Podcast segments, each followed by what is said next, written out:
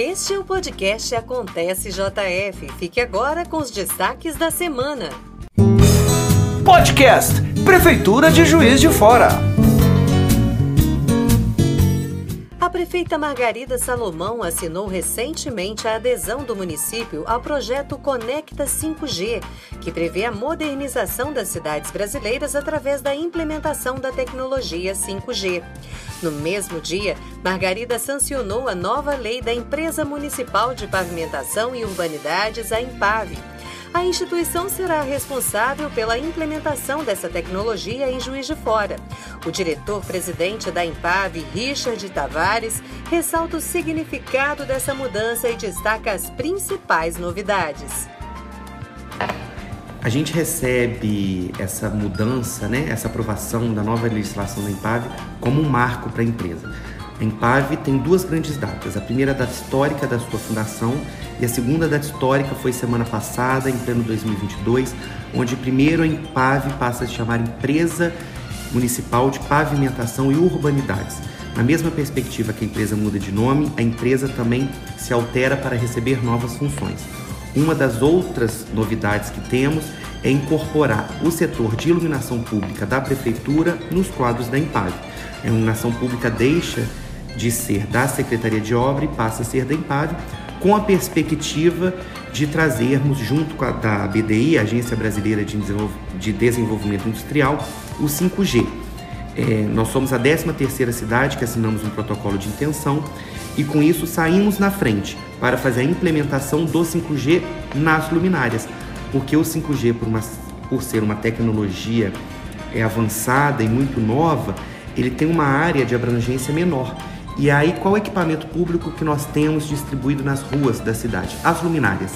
Então, a perspectiva é, é acoplarmos antenas de 5G é, nas luminárias para garantir uma eficiência energética melhor, garantir que o usuário também tenha acesso ao 5G na sua casa, na sua morada, no seu celular.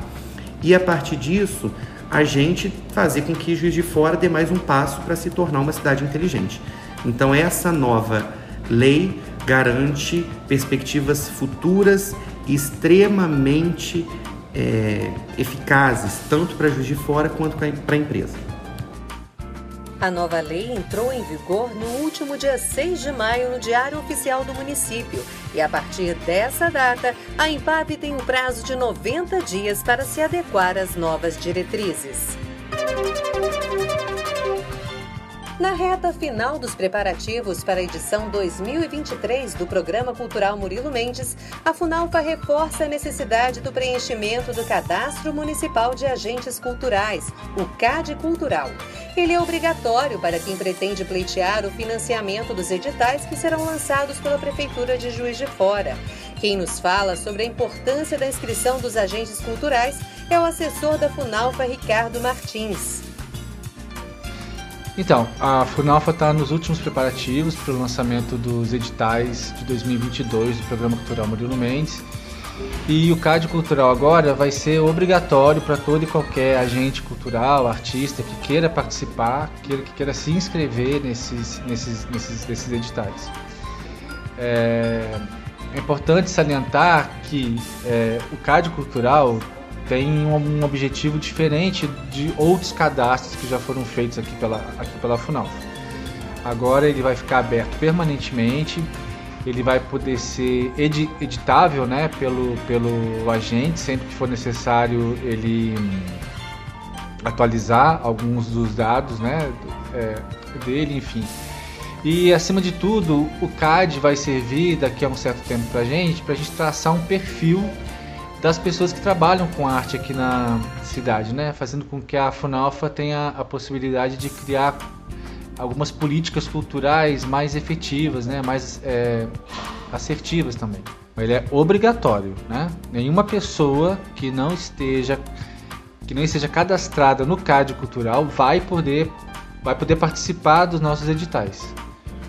Isso é, é importante né, que se frise, inclusive ele já está aberto justamente para que as pessoas se antecipem, para que elas façam isso com tempo, né, que elas possam ir lá e, e, e, e colocar toda a documentação que é necessária e que isso não que isso não seja feito é, às, às vésperas do encerramento dos editais, né? Como geralmente acontece.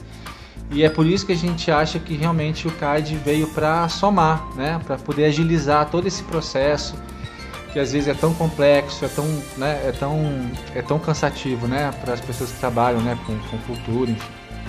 Os interessados devem usar o seu login pessoal na plataforma Prefeitura Ágil, preencher o formulário e anexar a documentação solicitada. Para as pessoas com dificuldade de acesso à internet, a Funalpa disponibiliza o atendimento presencial em sua sede mediante agendamento prévio pelos telefones 3212 1272 e 3212 8456. A Funalfa fica na Avenida Rio Branco 2234, no centro de Juiz de Fora.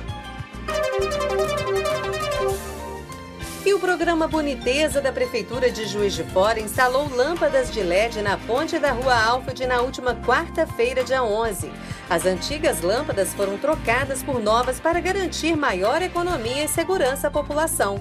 Neste mesmo dia, equipes da Secretaria de Obras realizaram a manutenção da iluminação pública na Avenida Brasil depois que alguns cabos se romperam, além de reparos em lâmpadas na Rua Benjamin Constant no centro.